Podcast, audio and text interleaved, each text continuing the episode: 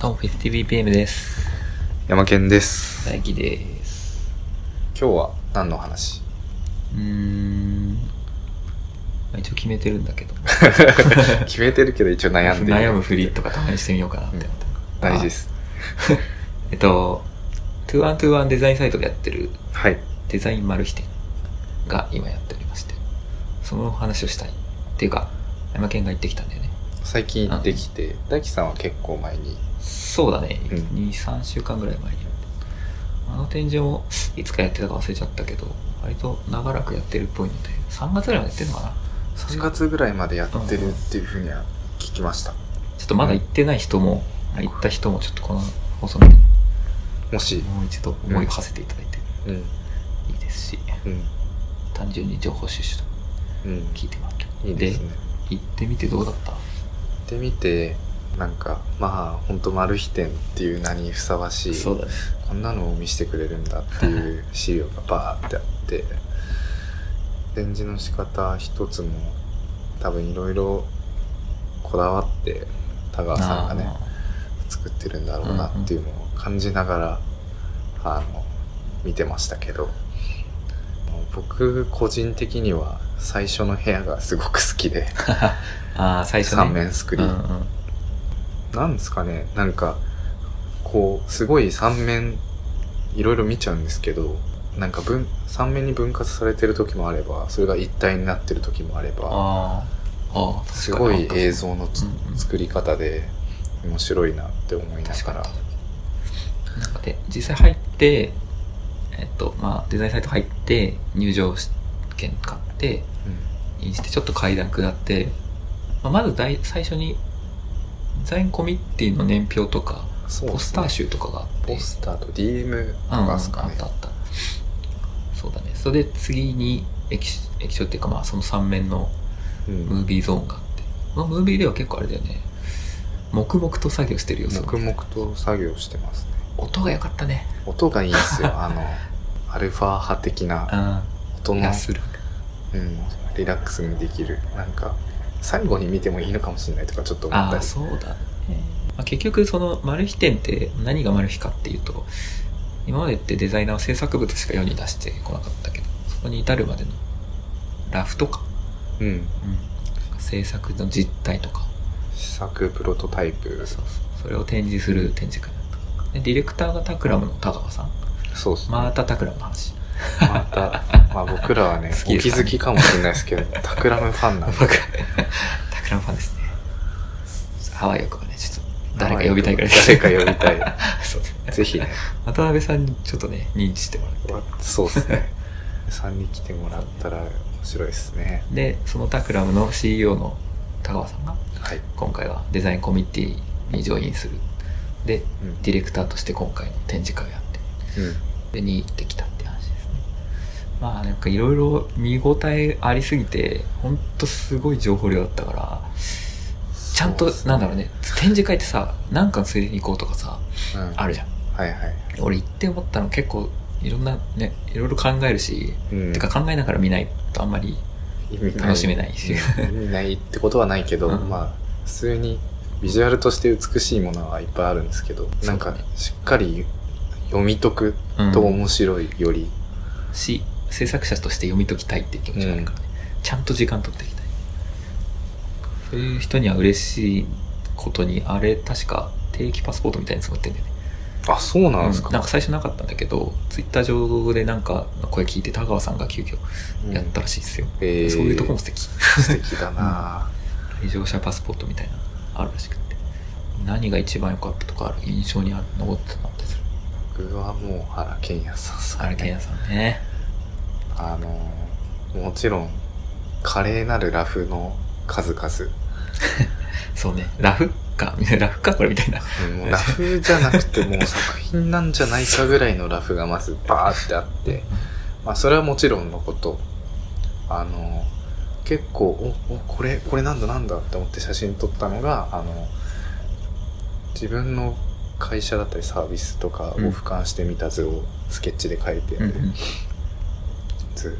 あれを見た時にこんな、こういう、なんか結構アーティスティックな人っていうイメージがあったんで、そういう人でもこう、俯瞰して図に書いてうんまとめてみてっていうことをするんだなっていうふうに思って改めてこう、まあ、俯瞰してみるとかいうことが結構大事なんだなっていう思ったところで、まあ気になりましたねあの絵は。原健也さんは日本デザインセンターを建てた人で、日本デザインセンターはその日本の中で結構最上位ぐらいかなもはや。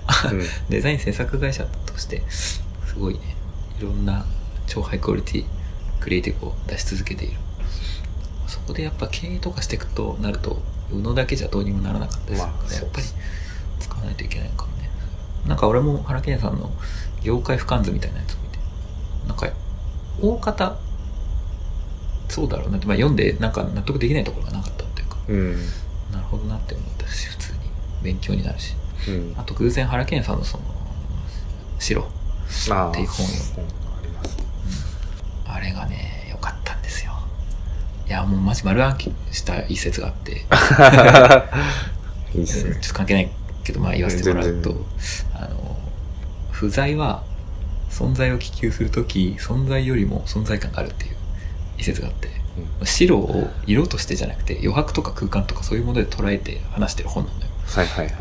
でそのその一文美しすぎないって思って。それちょっと読みたいな。で最近 あね貸そうか。余白余白うん。余白に対してすごく興味がある。興味がある。なんか、いろいろ読んでて、個人的には、その、俺、日本人で日本から出たこと、まあ旅行ぐらいしかないんだけどさ、うんその日本人特有の余白感とかがすごい持ってない自覚があるのよ。はいはい、なんか雑だし、性格。そうですね、そうですね。うん、そうですね、うん。撮る写真とかも結構黒あでも。黒が多いから。ああ、うん。そっか。確かに白ってイメージはちょっとないかもしれないですね。で、日本ってやっぱフィルムっぽいちょっと、なんだろう、エモい感じが人気なんだけど、はいはいはい。俺やっぱそういうの、撮れるっちゃ撮れるんだけど、なんかどうも自分の中でしっくりしてないから、黒ばっかりやったんだけど、その立場の人から見たあの人の白の解釈を読んで、うわって思って、え、ちょっとそっちに寄せたいって思っちゃったね。ああなんか ブレた。それこそ分かりやすい、写真で言うと無印の広告とかああいそうねう余白感、ああいうハッカー。まあ、それこそ本当無印はね、原健也さんがっつり携わってるから、あれめっちゃいいんですよねあれいいよね。僕でもあの無印良品っていう縦文字の配置がもうここしかねえだろってところにそうだね。完全にそうだね。すげえなと思ってまあそうだよね。そういうラフとかもあった。まあ、俺は、俺も原健也さんはすごい良かったし、高橋さんのメルカリとかもすごい、佐藤拓さんも良かったし、山中さんのもすごい良かったな一番良かったな決めれないな 決めれないね。まあ、佐藤拓さんの、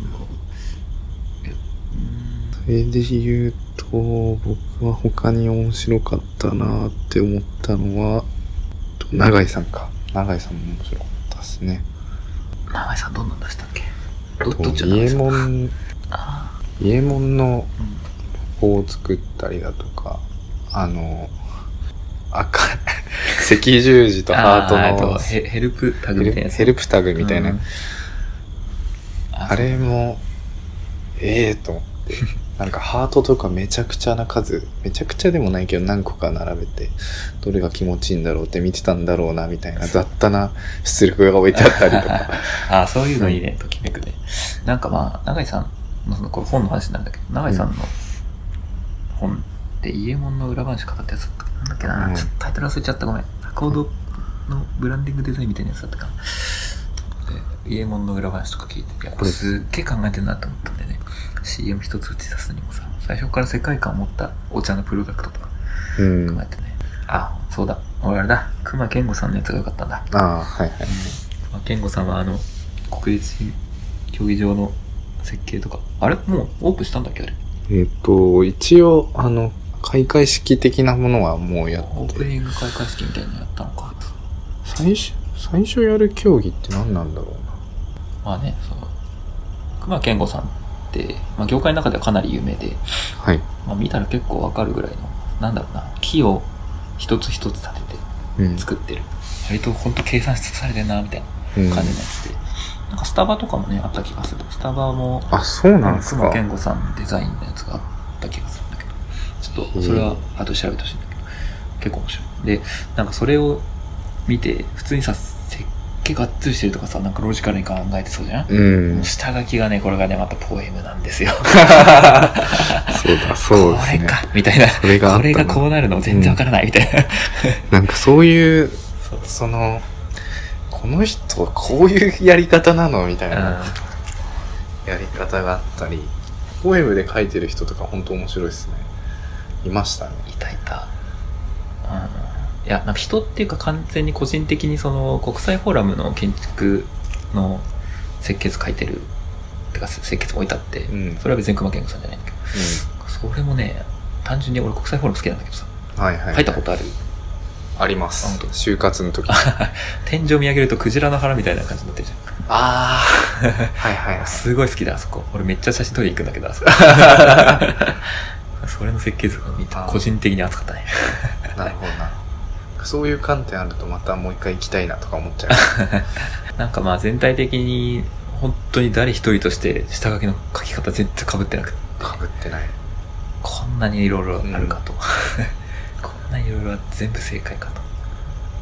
田川さんのはね、あの、一番最後の方にあって、あ。わりかし周りを見ると、結構ほぼ素通りになっちゃうような人、うん。まあ僕が見た時だけですけど、多くて。